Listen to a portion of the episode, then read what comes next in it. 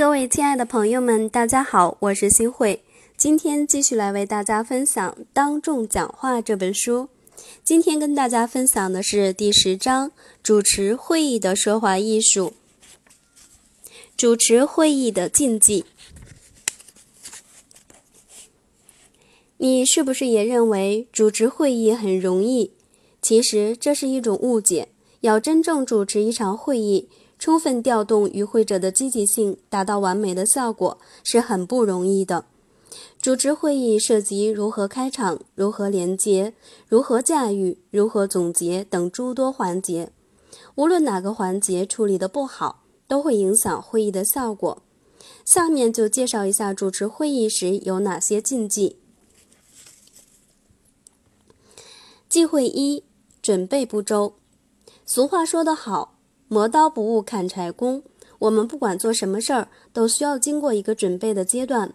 如果准备阶段的工作做得好，在以后的过程中就做得顺手，省时又省力。主持会议也需要周详的准备。现在有些人也不知是因为工作太忙、时间紧张，还是因为自己太懒，会前的准备工作总做不好，这无疑就是影响会议成功的因素。第二，照本宣科。有些会议主持者在会上拿着事先准备好的字稿，一字一句的读，照本宣科，既在语言上显得机械呆板，又影响了会议的气氛。其实，主持者应该尽量的把讲稿上的内容变成自己的语言，即使专重会议的重要报告，虽不宜擅自离稿穿插解释。但是也应该带有丰富的感情色彩，读得有轻重缓急、抑扬顿挫，给人以鲜明生动的感觉，而不至于使与会者听得味同嚼蜡、昏昏欲睡。第三，大喊大叫。会议主持者的任务是诱导，而不是强迫，所以会议主持者主持会议时要重视语言艺术，不要把自己的观点强加给别人。如果发现与会者的注意力有所分散，不必提高声音。相反，有时候把声音压低更能够吸引他们的注意力。运用巧妙的语言艺术，比任何方法都能够更有效地吸引听众。第四，呆板呆滞。懂得讲话艺术的讲话者是善于以姿势辅助讲话的。面对听众，讲话者传递给听众的不仅仅是话语。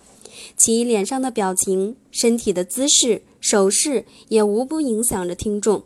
因此，主持会议者运用无声的语言艺术和与会者建立起融洽的关系，往往至关重要。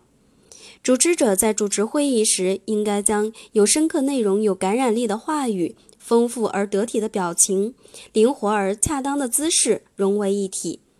如在领导者布置工作时，要表现出沉着、冷静、坚定的神态；在庆祝胜利的大会上讲话，要表现出喜悦而自豪的情绪；在追悼会上致悼词时，要表现出悲痛；在致欢迎词时，要表现出热情等等。